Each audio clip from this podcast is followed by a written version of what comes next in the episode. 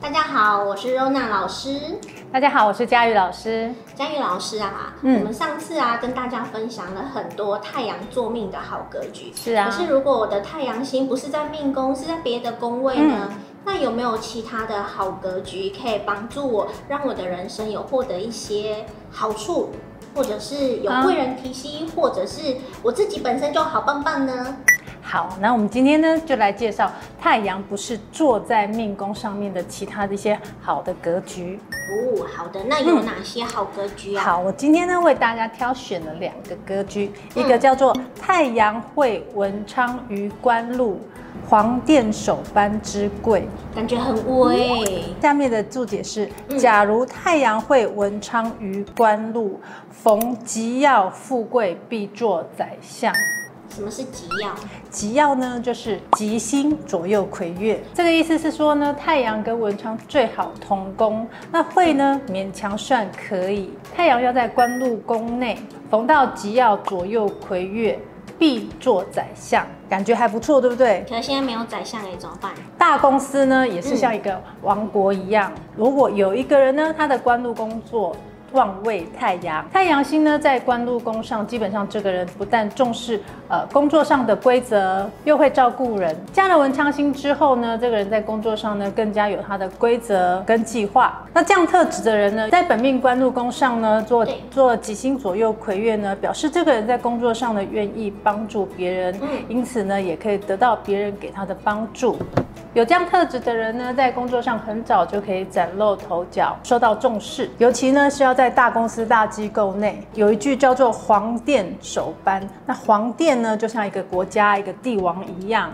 他在那个高级的殿堂里面，然后站在最前面，离是那个主导的人是最接近的。没错，所以呢，要在大公司、大机构内，就像黄殿班一样，有阶层的概念。所以这是不是也衍生出了，就是那个太阳化气为贵？贵那当他要成为这个高贵的人是之前，是他就需要先让自己在一个可以制定规则的高度跟角度，然后再加上一点做事情的条理跟方法，然后他就可以获得还不不错错的的。成就，在小公司内没有这样阶级组成的关系，自然呢没有这个黄殿的这个概念。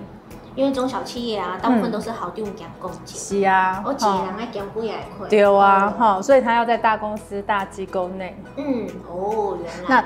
对啊、那这样的人在公司内呢，是不是他又愿意帮助人？嗯那做事情又有规律，负起领导的责任跟工作上的责任，他是很容易就会被主管看到。这样听起来觉得他是一个有担当的主管。对啊、所以他就是很容易在公司内有升官的机会。哦，嗯，所以在这样子的人呢，在大公司内呢，他就很容易往上爬，那爬到一个还不错的一个职位，尤其呢是在大老板下面的一个职位，一人之下，万人之上。哎呀，我的太阳跟文昌坐隔壁。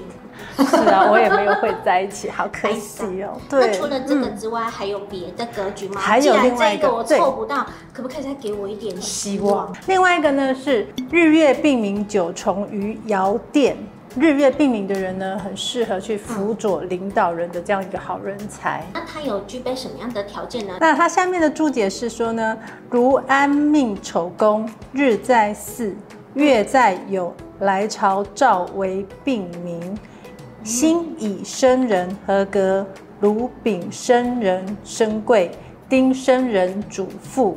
嗯，如四煞空劫即平常，又是一句听不懂的天语。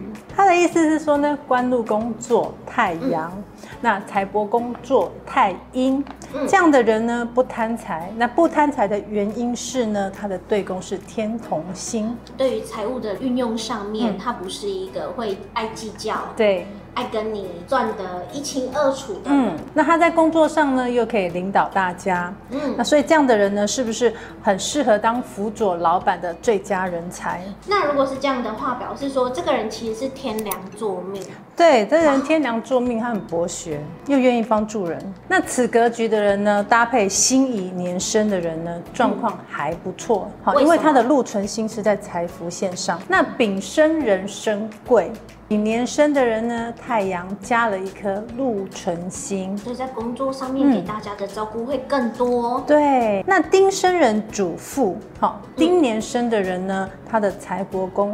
化禄如四煞空劫即平常，嗯，如果呃加上空劫的话呢，就没有办法发挥它的作用。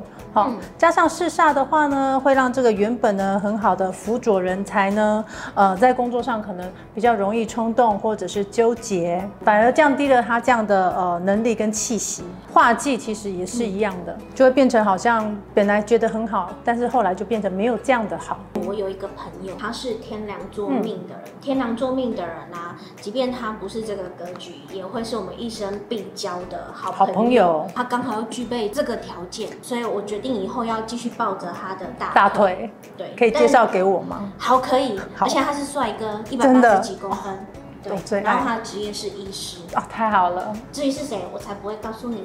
以上呢两个格局就是我们今天跟大家分享的。那不知道网友们就是有没有具备这样的条件？也不要担心，本命盘上面没有。如果你运线走到了，其实对你的帮助一样是存在的哦。是的。喜欢这支影片的话，不要忘记帮我们订阅频道，然后按赞、分享以及开启小铃铛。我们下次再见，拜拜。拜拜。